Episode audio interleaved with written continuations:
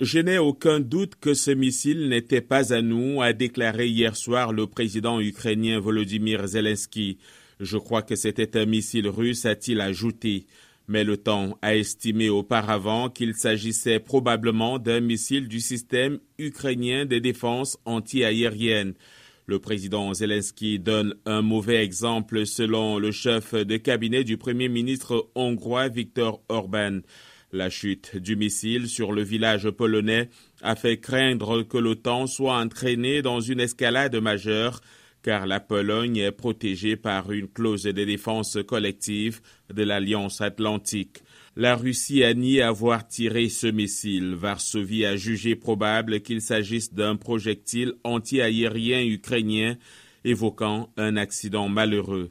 Rien n'indique qu'il s'agissait d'une attaque intentionnelle, a affirmé le président polonais.